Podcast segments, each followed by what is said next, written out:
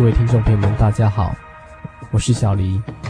您现在所收听的节目是《心灵的游牧民族》，我们进行的单元是《生命的停看听》。在这次过年的时候，罹患了感冒，所以声音比较奇怪哈，希望听众朋友们能够见谅。如果说你跟我一样罹患了感冒，别忘了两个偏方，不错。第一个就是多喝开水，白开水哦哈。第二就是多休息啊。这样子的话，你的感冒很快就能够痊愈了。有一次我到南投雾社去玩，晚上住在一间真耶稣教会春阳教会。夜晚的时候，我就到了教会的屋顶，然后去外面看星星啊。看到这边的星星跟平地看的不太一样哈，感觉非常的近，非常的多，很清楚，大大小小的在我眼前。那时候心里有特莫名其妙的感动。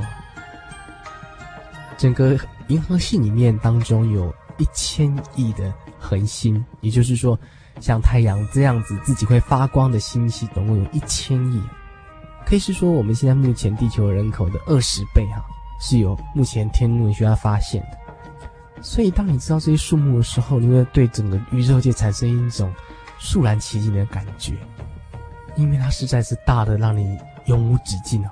想象不出来这么多的星星塞在这个整个这么大的宇宙的空间呢，你很难去用我们人的智慧去想象这样子的事情。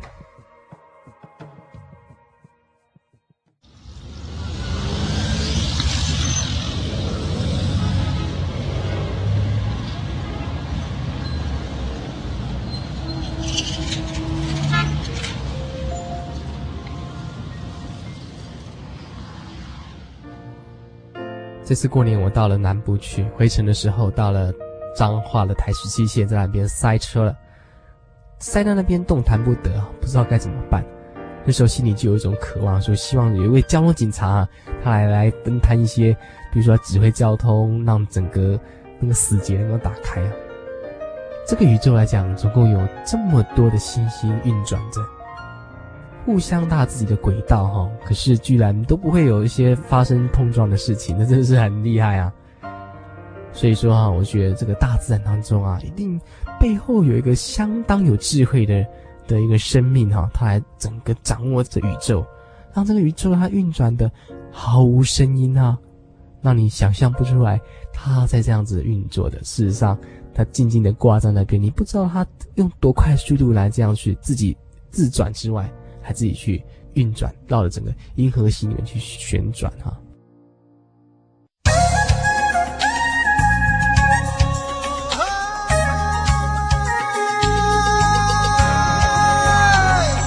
我要向山举目，我要向山举目，哦，谁是我的帮助？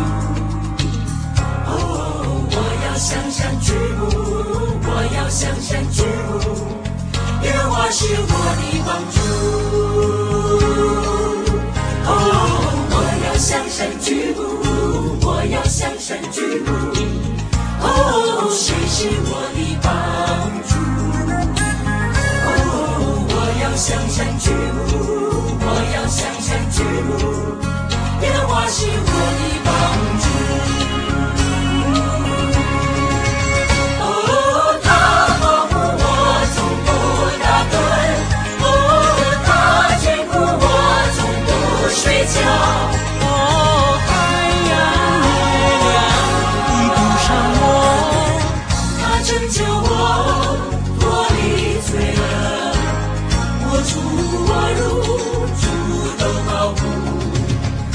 出我路，就我道坚。哦，我要向山举，我要向山举。哦，神是我的帮助。哦，我要向山举木，我要向山举木。耶和华是我的帮助。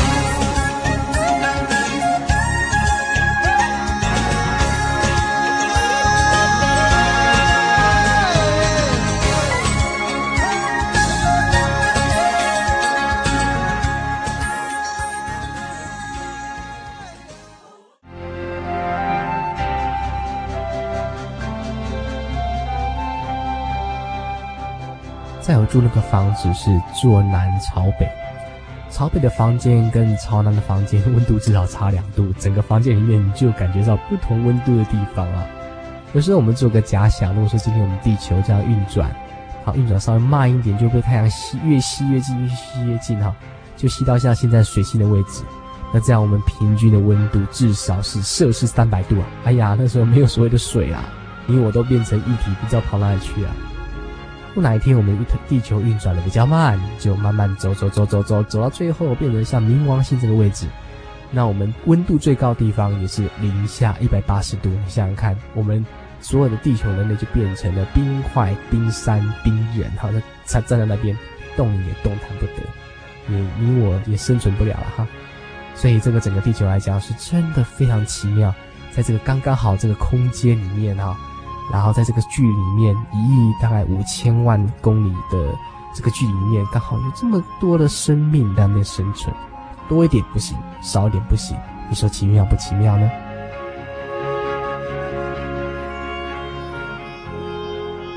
当爱因斯坦哈着手研究他非常有名的相对论的时候。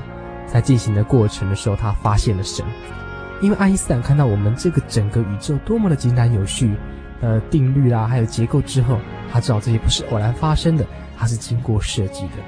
所以说，爱因斯坦博士他就称神为至高的生命哈。所以，至高的生命我分成两大类，至高就是指超乎人所想象的，你实在很难去想象说这个宇宙大到什么程度。银河系哈，从这一头到那一头。如果以我们现在坐光速的飞机，就是说一秒钟能够绕地球七圈半这样子速度，花了十二万年的时间才能够走完。这么大浩瀚的宇宙，它实在是人没有办法想象，所以说是至高的。第二，他称神为生命，为什么呢？因为这个至高的力量，它能够思考，能够计划，能够设计这个不可思议的宇宙哈。在这个宇宙的背后，必有一个心智跟智慧哈。这个智慧更代表是人跟生命的特质哈，人会设计手表，神会设计更比手表更大的精密的宇宙，这个就是所谓的智慧跟心智啊哈。当你抬头看到星星在运转的时候，星星在闪亮发光的时候，你不要想说你是什么星座哈，可能想到这个层面还不够，你应该想到说这些星星的运转都是神奇妙的作为。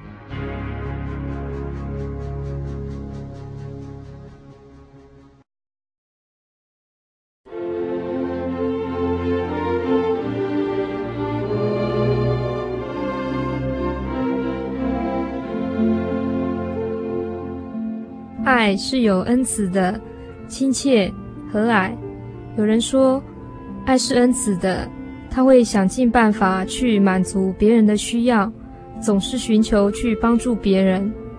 对，有恩慈的人向他人开放自己，并且关心周遭的人事物。圣经里记载一个故事，有个犹太人在路上遇到抢匪，被抢匪打个半死，丢在路旁。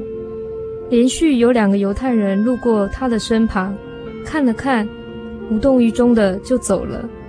我有一个一向被犹太人轻视的撒玛利亚人，动了慈爱的心，救了他，并且照顾他。原来恩慈的爱是不带偏见的去帮助别人。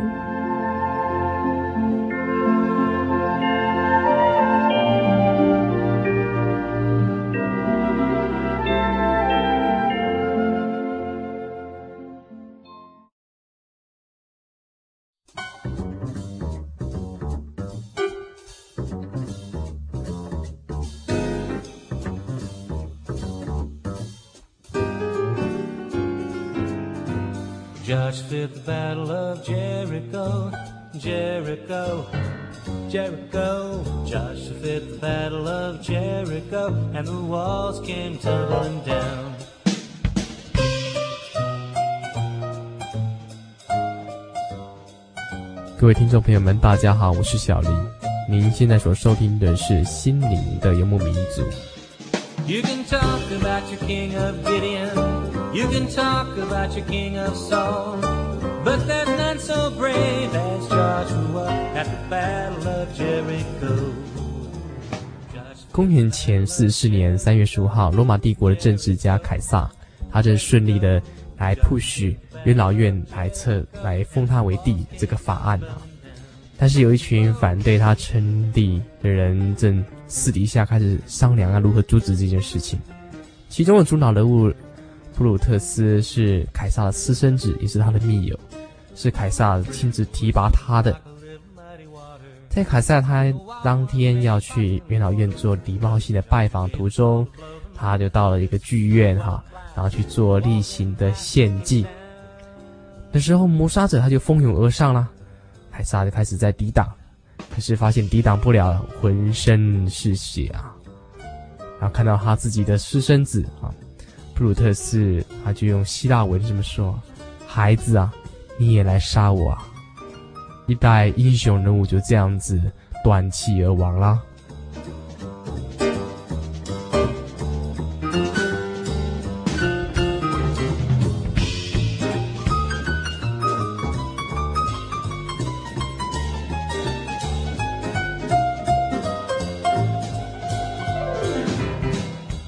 凯撒本身是一个非常优秀的政治家哈，他用他的权术及他的。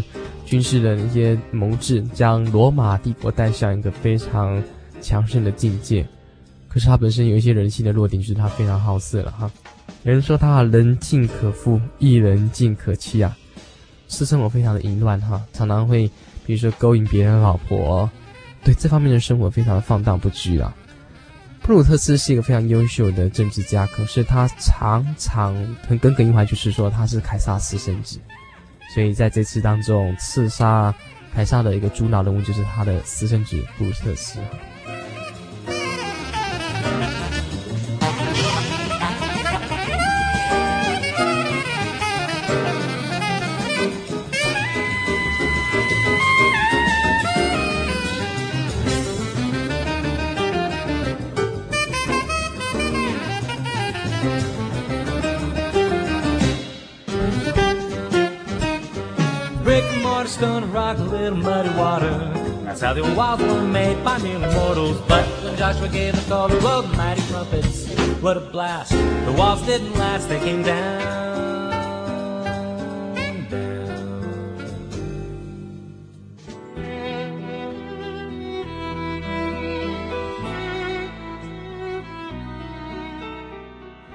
我觉得看了这段事迹的时候，我最感慨就是说，人真的是不太可靠哈。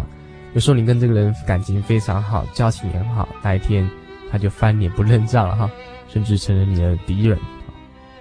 有一次我跟我的好朋友在聊天，甚至我灵机一动跟他讲说：“哎，我们以后考虑看看能不能合伙做生意啊？”当然这是开玩笑的话了哈。那就我那个朋友告诉我说：“哈，我看还是不要好了。”他的理由是这样，我觉得蛮有道理的哈。他说：“有时候我们没有利益冲突，就是好朋友。”当我们合伙做生意有利益害的关系的时候，往往就翻脸不认账哈。实际上人就是这样子了哈，这不能这是非常人之常情的事情。再好的朋友也因为一些利害关系的冲突，或是一些某某一些原因哈，都会翻脸，常常会有这样的事情。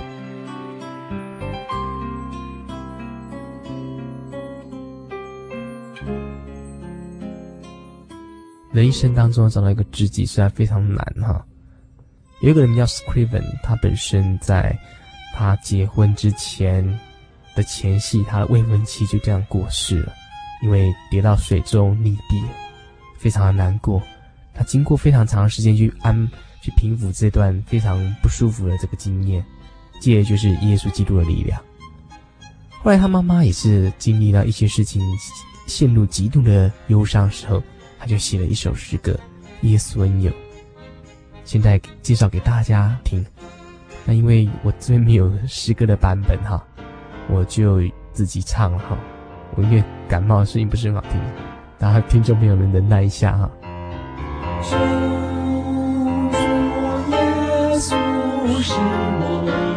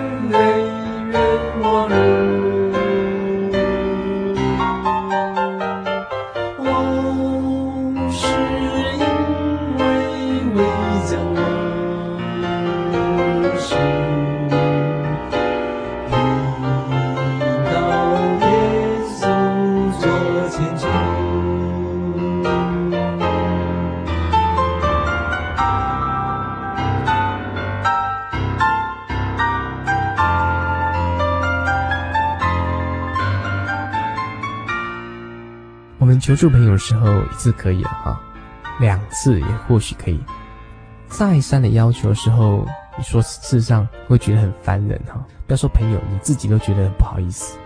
耶稣基督并不是这样子啊，你可以只管求，绝对不灰心的向他求。就像他里面的歌词内容说：“只要你放心到主前求，何等的恩佑啊！”听众朋友们，你有心里什么不满啊？你有什么不忧伤？或是有什么需要，你可以向这个朋友求，我相信你会得到一个很美好的答案。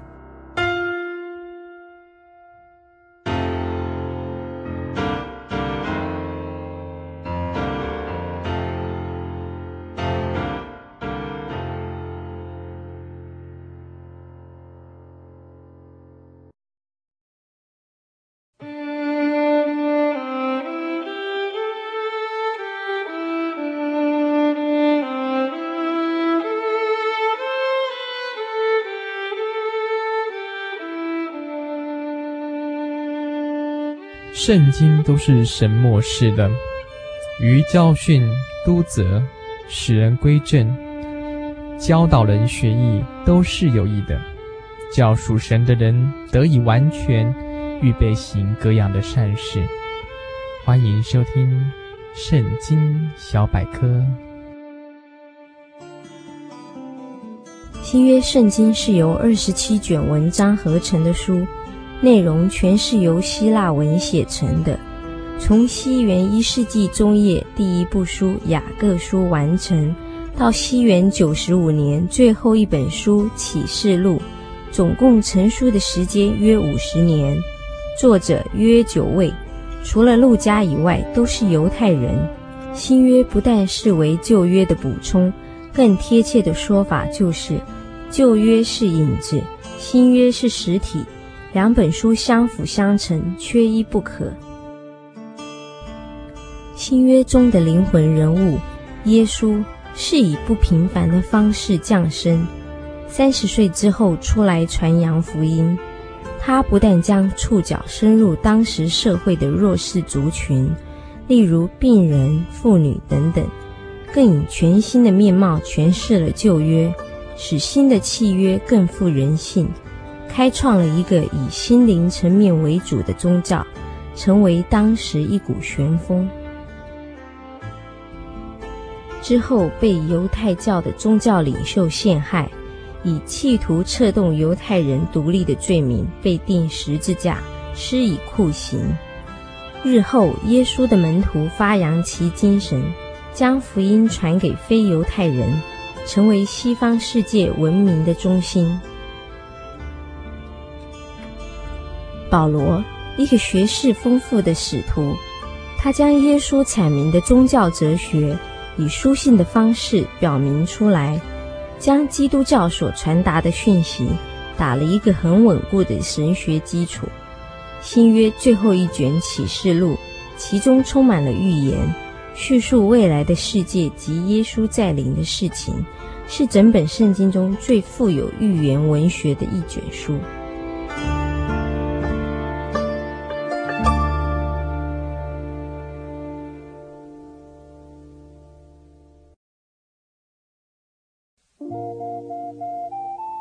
上曾经看过这样的招牌“真耶稣教会”吗？也许您很想，但是却不好意思进来看看。其实我们真的非常欢迎您。下次当您再路过真耶稣教会时，欢迎您进来与我们同享神的恩典。真耶稣教会，台中邮政六十六至二十一信箱，欢迎来信，愿您平安。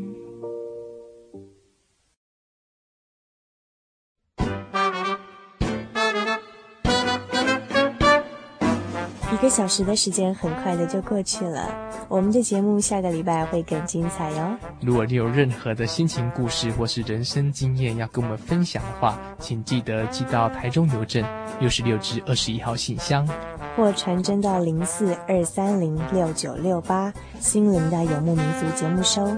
那么下个礼拜同一个时间，别忘了心灵的游牧民族与您在空中相会，愿您平安。